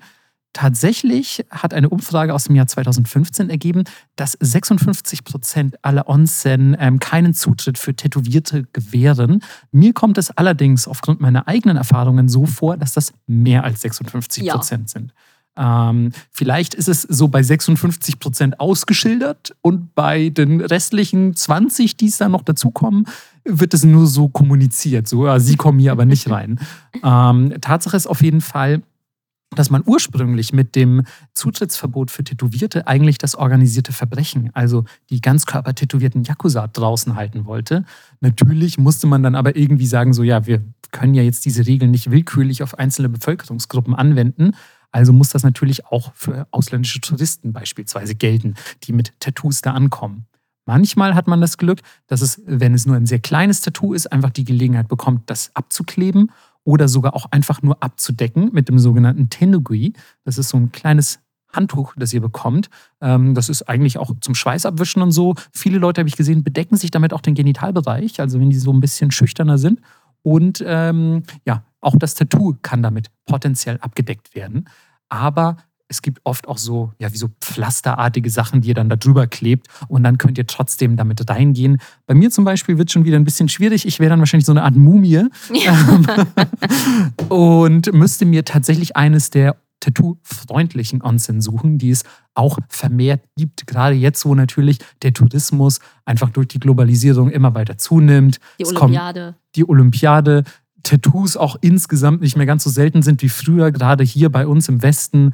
Und dann kommen natürlich einfach sehr, sehr viel mehr tätowierte Onsen-Besucher an, die man nicht äh, ja, einfach wegschicken will, weil ja, das sind halt zahlende Kunden und in der Regel auch keine Yakuza.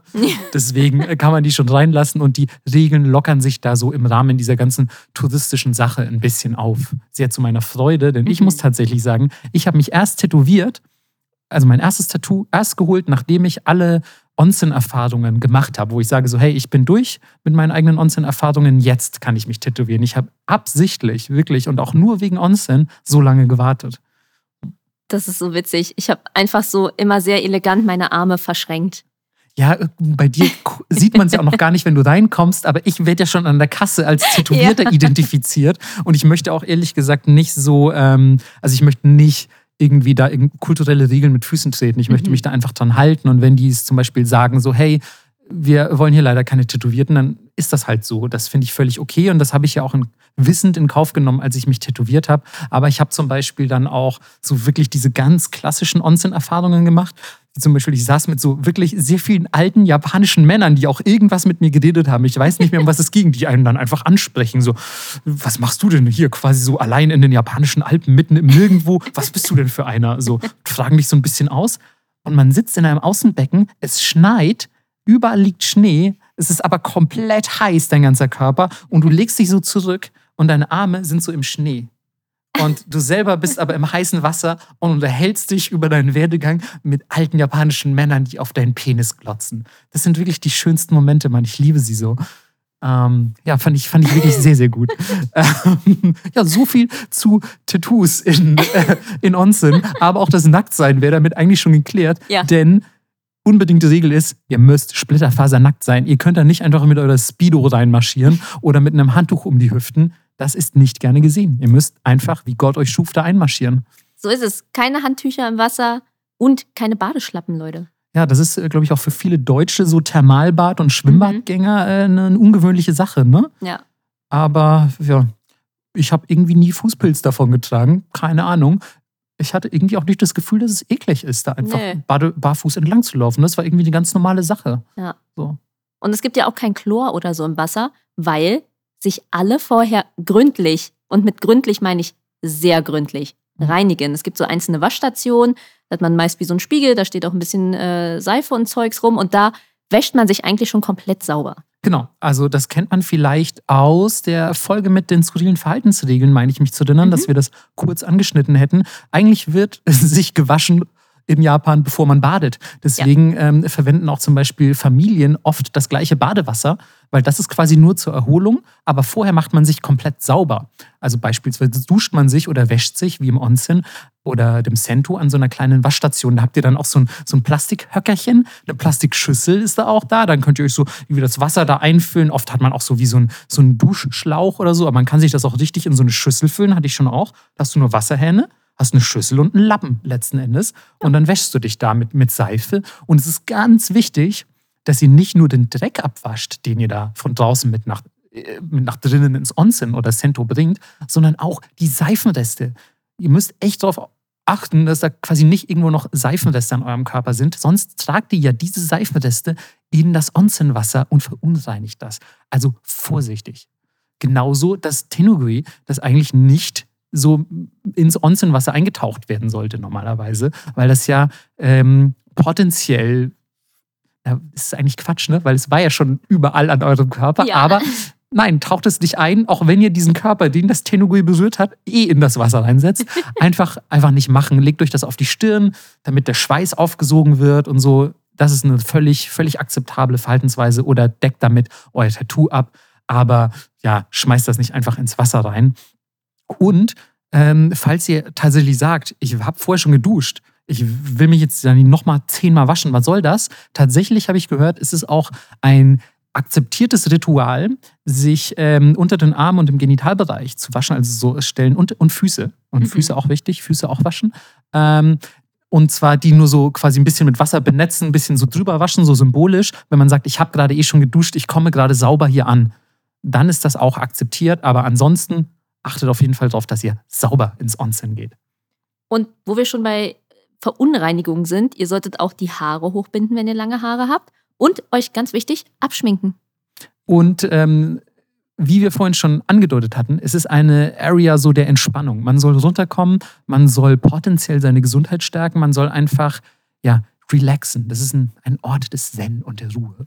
Und deswegen wird auch nicht geplanscht. Das ist kein Wasserpark. Also ihr lehnt euch da zurück, chillt, macht die Augen zu, unterhaltet euch in angemessener Lautstärke mit euren Freunden. Also da wird jetzt auch nicht so über, über das Becken quasi quer hinübergebrüllt und so, ey, was geht da drüben so? Ist das Wasser auch so warm bei dir? Nicht wie im Anime. Nicht, genau, nicht wie im Anime. Ähm, sondern es wird ganz entspannt. Gespräche sind okay, wie gesagt, aber eben in angemessener Lautstärke. Und eigentlich ist es selbsterklärend, aber wir sagen es gerne nochmal, es herrscht natürlich Fotoverbot.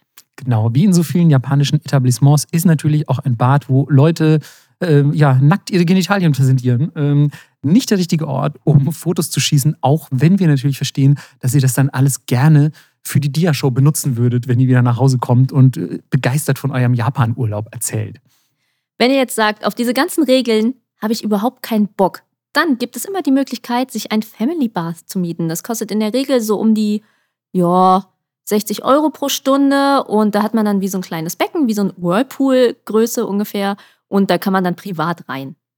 Finde ich eigentlich auch ganz nice, wobei ich dazu sagen muss, oft lebt so eine Onsen-Erfahrung auch ein bisschen von dieser ja, von diesem Sozialen, von diesem Gemeinschaftlichen. Genau, aber wenn man sagt, ich möchte unbedingt in diesen ein und bin aber bis zum Hals tätowiert, dann geht das. Das stimmt, ja. Ich finde auch, es sollte eigentlich so ausschließliche Tattoo-Onsen geben, wo man, nur wo man wo, genau, wo man nur tätowiert reinkommt. Das finde ich eigentlich auch geil, weil dann kann man zum Beispiel auch direkt coole Tattoos anderer Leute auschecken. Ja, das stimmt. Ja.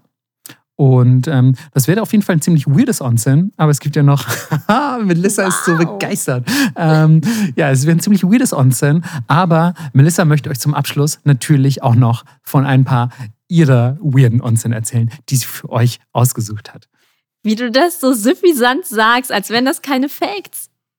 Das sind, das sind Facts, aber ich möchte einfach nochmal betonen, dass äh, jetzt in deinen Notizen, die ich hier sehe, einfach keine einzige Jahreszahl drin ist. Und dass ich ein bisschen auch dann halt finde, das sind Notizen zweiter Klasse. Aber ich hatte so Aufzählungszahlen. Die sind auch immer sehr lang. Und hier steht 50 Yen. Ja, Finde ich, auch- finde ich auch nicht schlecht. Also wenigstens eine Zahl drin. Siehst du. Ich, ich tue immer so zahlenmäßig, ich war in Mathe halt voll schlecht auch. Aber hey. Ähm, ja, Hättest du- erzähl mal, was gibt's denn so für mega strange Onsen? Äh, ja, du kannst, wenn du zum Beispiel Alkohol gerne magst, in Wein, Sake, Bier, Grüntee oder Kaffee baden. Geil, Kaffee auch vor allem. Ja. Oh yeah. Und ähm, ich stelle mir das sehr gut riechend, äh, wohlriechend vor. Total. Ja. Und sehr wohlriechend soll auch sein, mit Äpfeln baden zu gehen, weil es gibt eine Region in Japan, da kommen so ziemlich alle Äpfel her und da gibt es auch so super Bonzenäpfel.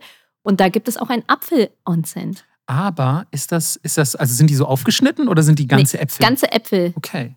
Du badest mit diesen Äpfeln. So ein bisschen wie an Halloween, wo du so einen Apfel angeln musst. Ja, man darf die wahrscheinlich nicht essen. Nee. Okay. Also will man wahrscheinlich auch nicht, wenn da irgendwie ganz viele nackte Leute drin waren. ja, das nächste ist, äh, das wäre was für dich, nämlich komplett schwarzes Wasser. Oh, geil. Und du Alter. verschwindest dann so da drin. Oh, das ist ja das Allerschönste auf der Welt. Einfach so Void-Wasser. Ja. Void Juice. What? Don't drink the Void Juice. Äh, das kommt von der Huminsäure da drin. Die färbt das Wasser. Ähm, für alle, die nicht wissen, was das ist, das kommt natürlich in Tor vor, in Humusböden und in Braunkohle. Und das nächste, du gehst ins Voidwasser und ich gehe natürlich in den Hello Kitty Onsen, den es auch gibt. Natürlich gibt es auch einen Hello. Kitty Onsen. Es war so klar. Vorhin habe ich es noch erwähnt, so von wegen, ja, und Melissa kommt dann immer um die Ecke und erzählt irgendwas so von wegen, ja, und dann gibt es noch die Hello Kitty-Version davon.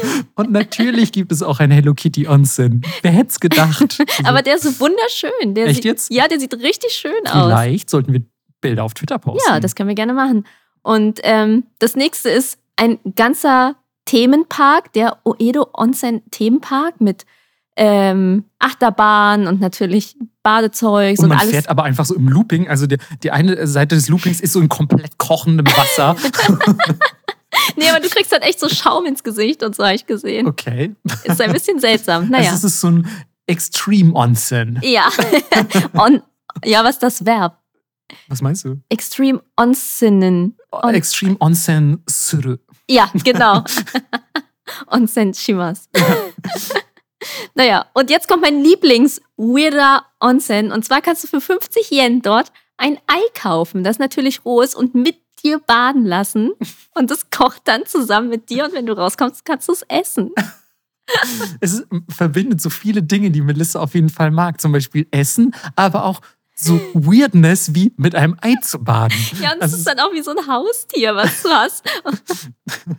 Und stell dir einfach vor, da sind ganz viele Leute und jeder badet so mit seinem Ei. Ja. Das ist irgendwie, stelle ich mir sehr niedlich vor, Und alle passen so da drauf auf. ja, damit oh, dass es auch nicht kaputt geht. Ja, und es gibt ja wirklich Onsen Tamago. Ja, tatsächlich, das muss man ja dazu erwähnen. Und ich frage mich, ob das Onsen Tamago dann wirklich so wird, wie das, was man, also umgekehrt, ob das Ei, was man mit ins Onsen nimmt, wirklich so wird wie das, wie das Onsen Tamago, das man quasi beispielsweise aus dem Ramen kennt, wenn man es dazu Mhm. bestellt oder so.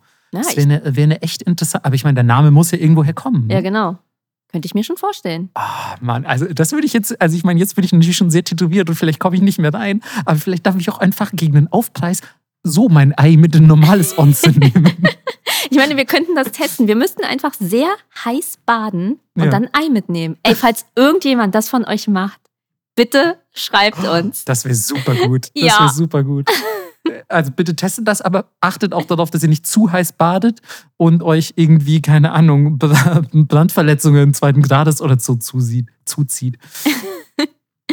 Was ist denn, abgesehen von den Sachen, die du schon erzählt hast, noch eine schöne Onsen-Erinnerung? Ehrlich gesagt ist jede Onsen-Erinnerung für mich eine gute gewesen. Mhm, weil man einfach echt so krass runterkommt. Mhm. Also ich weiß nicht, das ist so ein ganz, das ist eine ganz eigene Welt, in die man da eintaucht. Und ich habe, als ich in Hakuba gewohnt habe, habe ich tatsächlich mit drei anderen Dudes zusammen gewohnt. Das waren alles Japaner. Und ähm, die sind wirklich, lass mich nicht lügen, jeden zweiten Tag sind wir losgefahren im Tiefschnee. Hakuba echt komplett immer Tiefschnee. Ähm, zumindest während der Zeit, in der ich dort war. Und ähm, dann bist du da beispielsweise tagsüber auch Snowboard gefahren oder so. Und dann abends sind wir ins Auto von dem einen gehüpft, sind irgendwie zwei, drei, vier Ortschaften weitergefahren und dann da in Onsen, in so ein mega kleines, aber es sah auch mega oldschool und traditionell aus und es war super entspannt. Du warst irgendwie mega geschlaucht von Arbeiten, Snowboarden, all dem Zeug. Und dann hast du dich da ins Wasser gelegt mit deinen drei japanischen Kumpeln und einfach irgendwie dich unterhalten. So, das war echt, es klingt nach so Happy Times auf jeden Fall. Mhm. Und dann irgendwie danach ballerst du dir noch einen Nikoman rein oder so. Hey, so ein Jakult. Ja, oder ein Jakult. Ja, haben wir wirklich ganz oft danach getrunken. Ja. Jakult, Klassiker. Was ist denn deine schönste Onsen-Erfahrung? Ähm, ich war in einem relativ großen das erste Mal und ich finde, das erste Mal bleibt einem voll oft in Erinnerung, weil man auf einmal diese ganzen Eindrücke bekommt. Und das Krasse war eigentlich, erstmal reinzugehen und auch drin zu bleiben, weil es einfach sau heiß ist. Mhm. Und dann rauszukommen und da musste erstmal so runterkühlen. Und dann hatte ich mega Hunger und du konntest dann natürlich auch essen und alle saßen wirklich auf dem Boden. Es war relativ traditionell. Und danach gab es wie so eine riesige Chill-Out-Area und es gab auch wie so ein Kino und eine riesige Bibliothek. Ich konnte natürlich nichts lesen, was ein bisschen schade war. Konntest du die Bilder angucken? Genau, es gab auch 20.000 Manga-Regale. Und das war irgendwie schon geil. Und ich habe mich ein bisschen geärgert, weil man hätte da theoretisch sogar übernachten können. Ah, war das mit so angeschlossenem Ryokan? Oder? Genau. Okay. Und wir dachten so, ah, was soll das? Und ich war so fertig danach, dass ich dachte, boah, wie geil das wäre, wenn ich jetzt hier einfach schlafen könnte. Total. Ja. Wir waren auch teilweise in so Ryokan-Onsen und die waren richtig, richtig schön. Dann Ja. Da also- echt übernachten wollen. Voll, großer Tipp, wenn ihr die Chance habt, dann bleibt über Nacht. Das ist so schön. Und das zweite Mal war direkt am Meer. Mhm. Da waren wir mit, äh, mit Google da und die hatten so ein mega Bonzen-Ding gemietet und es gab dann auch richtig so Kaiseki-Essen mit so mehreren Gängen und Uh. crazy einfach. Also so eine Onsen-Erfahrung, klar, diese kleinen, günstigeren sind auch geil, aber wenn man die Chance hat, mal in so ein teureres zu gehen, ist auch richtig nice. Und da ist eigentlich ein Zitat, was ich gefunden habe, sehr passend. Und das lautet, das Einzige, was ein Onsen nicht heilen kann, ist ein gebrochenes Herz. Oh, ziemlich cheesy und außerdem nicht ganz wahr. Ich glaube, sogar gebrochene Herzen kann Onsen heilen, wenn du nur oft genug gehst. Ja. Oder zumindest in der Zeit, in der du dort bist, wirst du wahrscheinlich dein gebrochenes Herz nicht so sehr spüren, wie wenn du nicht im Onsen bist, behaupte ich. Ja, und damit Das würde ich sagen, ein, ja, das ist doch ein sehr schönes Zitat, finde ich, um diese Folge ausklingen zu lassen. Ähm, jetzt bleibt uns eigentlich nur noch der Klassiker, ein Schlusswort. ein Schlusswort, und zwar das der Woche. Ähm, diesmal ganz unspektakulär, ganz basic ist unser Wort der Woche Onsen. Aber wir wollen natürlich, dass wenn wir euch dann die Kanji präsentieren, dass ihr bei eurem nächsten Japan-Urlaub in der Lage seid, einfach direkt auf der Landkarte, auf irgendeiner Webpage, auf dem Stadtplan, sonst wo, sofort Onsen zu identifizieren und zu sagen, geil, da gehe ich hin. Nippot hat mir gesagt, was diese Kanji bedeuten. Und dann könnt ihr das einfach sofort auschecken und eure eigenen Onsen-Erfahrungen machen. Und uns gerne davon berichten auf, Auf Twitter. jeden Fall, ja. Falls jemand von euch schon in einem Onsen war, haut mal raus und sagt, wie euch das so gefallen hat. Und ob das so überhaupt euer Ding ist. Es gibt ja bestimmt auch Leute, die da drin waren und dann sagen so, äh, finde ich, irgendwie, find ich irgendwie nicht so geil. Also war jetzt, war jetzt irgendwie nicht, nicht mein Jam. Ja, das gibt's Ja. bestimmt auch. Naja. Dann bleibt uns nichts weiter übrig, als uns zu verabschieden aus der Jigoku. und sagen bis zur nächsten Folge. Tschüss. Ciao.